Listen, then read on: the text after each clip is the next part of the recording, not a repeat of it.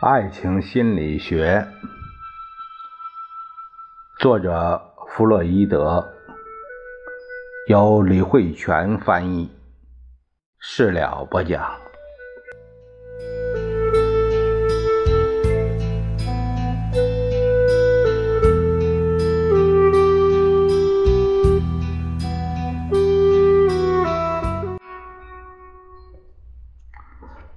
我们这一节看看这个性颠倒这个现象啊，他讲到一个论点是叫本性，就是如果说同性恋是与生俱来的，那么我我们也只是呃由第一类型，也就是绝对的同性恋才能推导得出。正如这一类性颠倒者所说：“从小时候开始，我就从未用别的形式展露过自己的性兴奋。”而这也是我们上述推论的依据。也就是说，性颠倒现象是与生俱来的。这个论断而言，它。仅来自于我们对完全的性颠倒者形成缘由的推断，且该说法的唯一证据也只是来自于当事人自己的说辞。其实，性颠倒者与生俱来这种说法基本上不能说明后两类患者的患病缘由，特别是最后一类。如果我们仍然不放弃这种推论，那么必然会引起绝对的同性恋与两种后两种同性恋类型脱节，甚至同性恋这一概念的统一性也会遭到破坏。即使这样，一些同性恋者的成因也不是天生的，而是另有原因。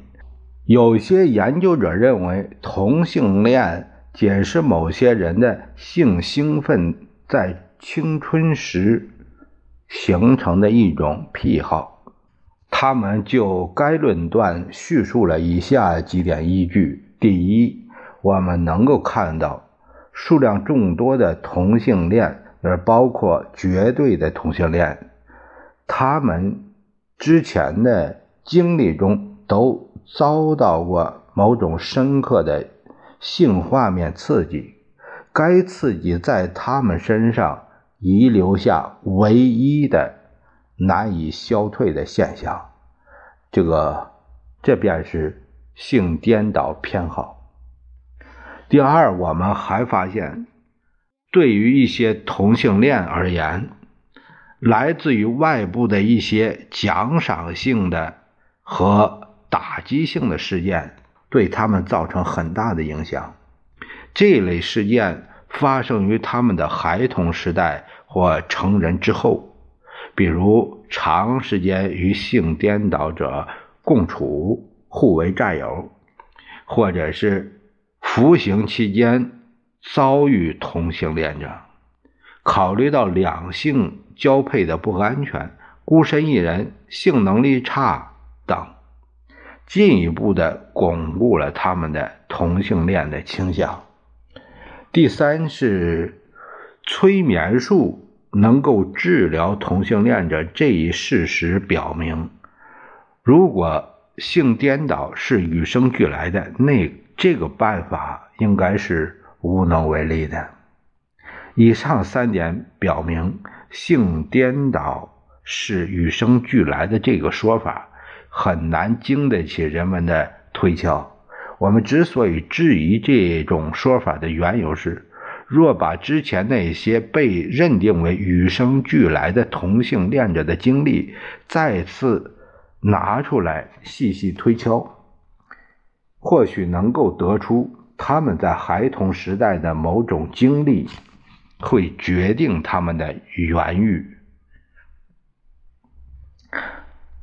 源于这个决定他们的原欲啊，原欲走向的结论。我刚才强调原欲，原欲呢有个注解说啊，在与性有关的术语中，指的是在深度的无意识层面啊，叫原欲。虽说他们现在已经无法复述这些经历，但是如果手段恰当，依旧能够唤醒他们的这些记忆。呃，爱丽丝也有类似的看法。那这段呢？呃，金赛啊，他有个嗯，这个。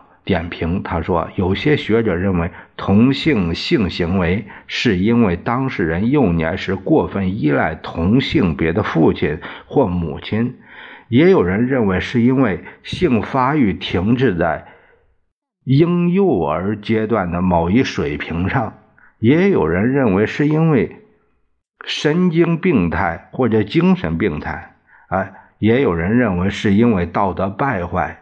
还有很多其他哲学方面的解释，但是上面的观点全部都没有足够的可以支持和论证的科学资料。就该研究者的分析而言，同性恋是一类社会中多发的异常现象。这种现象不外乎是因为患者在成长的过程中遭遇到一些外界因素的干扰导致的。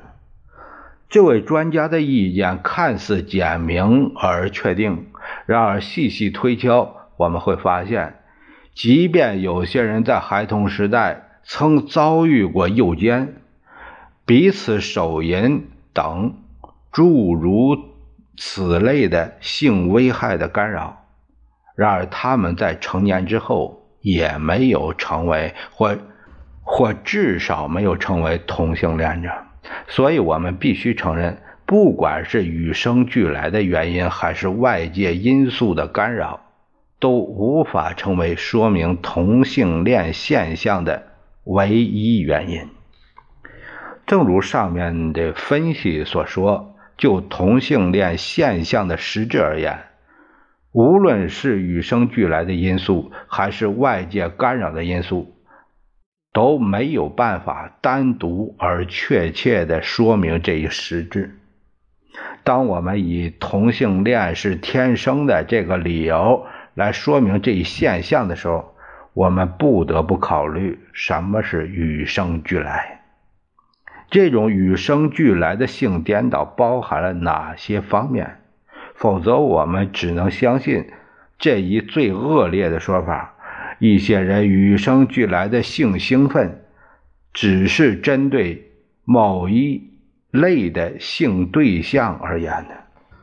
而所谓外界因素干扰的解释，同样也不尽如人意。试想，一个人自身。并无一点天性的偏好，那么即使有再多明确而实在的外界因素的干扰，也是无济于事的。这是讲到本性对于性颠倒者的这种理论，呃，他的一个论断，做了一下这样的分析。下一节我们会说到，它还有一种就叫两性理论啊，这是另一种对于这种现象的一种解释。我们下一节呢再谈这一点。